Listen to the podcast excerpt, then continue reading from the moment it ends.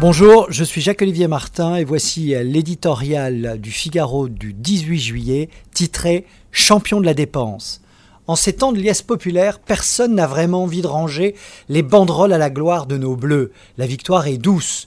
Pour Emmanuel Macron en bras de chemise à Moscou dans les jardins de l'Élysée, entouré des héros du mondial et des milliers de jeunes entonnant au cœur la Marseillaise, comme pour tous les Français également.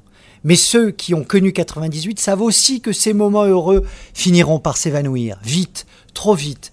Resteront alors de beaux souvenirs et une réalité plus crue, celle d'une France qui aura besoin de bien davantage que le temps d'une Coupe du Monde pour relever les défis du plein emploi et de la compétitivité des entreprises.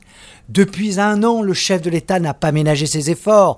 Ordonnance sur le Code du travail, loi avenir professionnel. Il s'est aussi attaqué à la SNCF, à scalper l'ISF, engagé la suppression de la taxe d'habitation. Joli palmarès, mais qui ne change en rien le fait que nous restons les champions du monde de la dépense publique.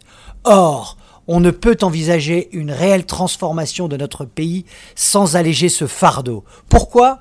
Parce que ces dépenses sont anormalement élevées, 56% de la richesse annuelle produite par les Français, trop souvent inefficaces, la Cour des comptes l'explique dans chacun de ses rapports, et parce qu'elles asphyxient les entreprises qui du coup renaclent à investir et à embaucher.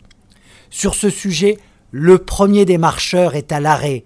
Il procrastine en espérant que la croissance, plutôt tonique depuis son arrivée à l'Élysée, permettra de réduire de 4 points la dépense publique comme il s'y est engagé sans avoir besoin d'imposer de lourdes économies. Ce pari est immensément risqué et hasardeux alors que la guerre commerciale menace.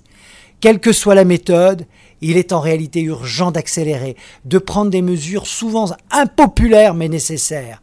Les propositions ne manquent pas. Statut des fonctionnaires, mise en concurrence des services publics, suppression des aides inefficaces, le seul rapport 4 2022 remis à l'exécutif au printemps en compte 22 qui permettraient d'économiser une trentaine de milliards d'euros. Il n'est plus temps de tergiverser. Maintenant, il faut filer droit au but.